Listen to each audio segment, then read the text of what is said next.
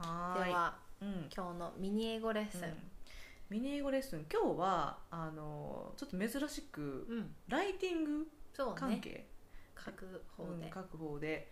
でも何かっていうと、まあ、E メールですね、うん。でまあこれから多分皆さんもアメリカの大学に留学する前にだいそのこちらのプロフェッサーにちょっとメールを書きたいとか、うん。えー仕事で書かなきゃいけないとか、ね、いろんな理由で英語でメールを書かれることがあるかなと思うんですが、えっと自分たちがこっちに来て英語のメールをやり取りする中で学んだことっていうのをちょっとシェアしようかなとはい。思いますね。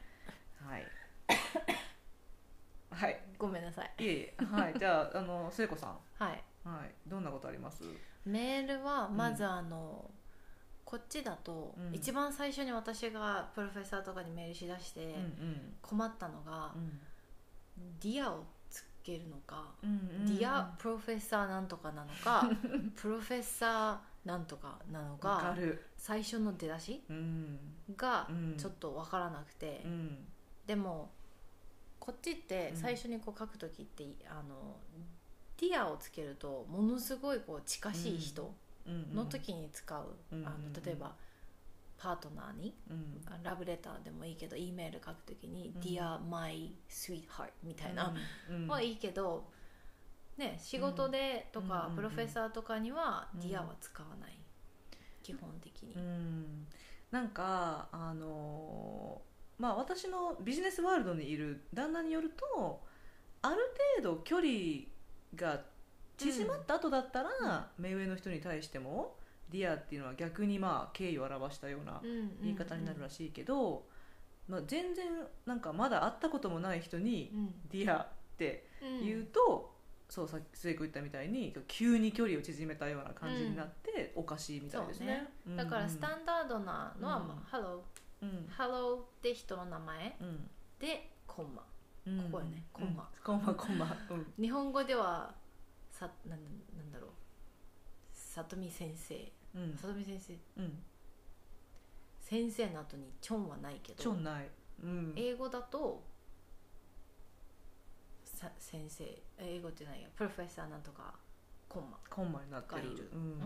でこれは多分なんかあの日本の E メールの感覚だとその相手の名前の前に「Hello」が来るって初めは変に感じるかもしれないんですけどこっちでは普通に「Hi」Hello「Hello」が来て、人の名前。うん、っていうのはあれ、うん。普通ですね、うん。だから、うんね、日本語を学んでる方のよく間違いであるんだよね。そう そう、まあ、私は学生からメールをもらうからその時にもう名前の前に「こんにちは林先生」うんって なんかそこにそこに挨拶が入って入てすごい違和感がある日本だとね「になってる、林先生うん。うんこんにちは」だけど英語だと「Hello そう林先生」そう。そうだからね、そうなんですうん、ね。出だしがそれですね。うんで、うん。えー、とその次うん。がいきなりその要件に入っても全然いいんだけどやっぱり日本人からするとうん。なんかちょっとワンクッション欲しい、ワンクッション欲しい、うん、の時によく私が使うのがうん。うん「I hope this email finds you well」とか「I hope well うん。うん」でそこから始まる、まあその始まりのワンクッションは何でもいいんだけどそういうなんかちょっと定型文みたいになるとうん楽だし、ちょっと丁寧な感じうんうんうんうんになりますねね。でもどうなんだろうちょっとあの今ふと思ったんだけどさ、日本語だったらうんあのまあ関係性にもよるけどさ「うんお元気ですか?」とかご無沙汰しておりますとかうんうんね。そのこう相手がどうしてるかっていうのを聞く一言が入るじゃん、うんそれこっちだったら「How are you?」って入ってる？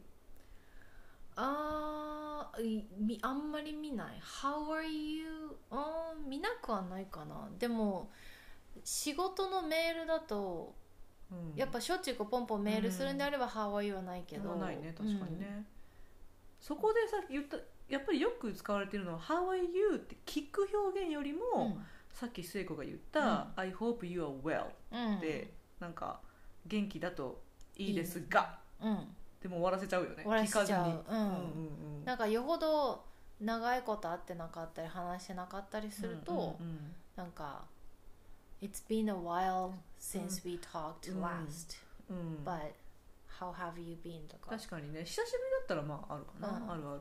うん。て感じかな。はい。で要件が入ってきて、うん。最後よ。問題が。最後最後。一番厄介なのが、うんうん。最後がねう、ん。あのプロフェッショナル E メール in English かなんかで何でもいいから Google してイメージ検索すると、うん大概のあの丁寧な、ね、ビジネス E メールでもプロフェッショナル E メール何でもいいけど、うん。最後に自分の名前の1個前に、うん warmly とか、うん。sincerely とか書いてあって、書いてる。これをこれがちょっと厄介。などどれ使ったらいいんだろうっていうね、うんでこれを入れるか入れ入れてるか入れてないかでも違うし、うんうんちょっとこうどれを使ってるかによってもなんかちょっと違うし、うんうんちょっと厄介なものなんだけど、そうですね。確かに、あのーまあ日本語だったら大概の E メールを「よろしくお願いいたします」うん。って言って終わらせることができるんですが、英語バージョンにするとこれに当たるものがたくさんあって、で、まあ、さっき聖子が言ってくれたものの中でもあのー、まあ、あえて あのじゃあどれ使ったらいいんだってあの、うん。なると思うのであえて言うとなんかこれこれ旦那にインタビューしたんですけど アメリカ人の旦那にインタビューししたんですけど、まあ、フォーマリティが高い内容とかだったらあの sincerely うん。とかその respectfully っうん。ていうものを使えると。うん。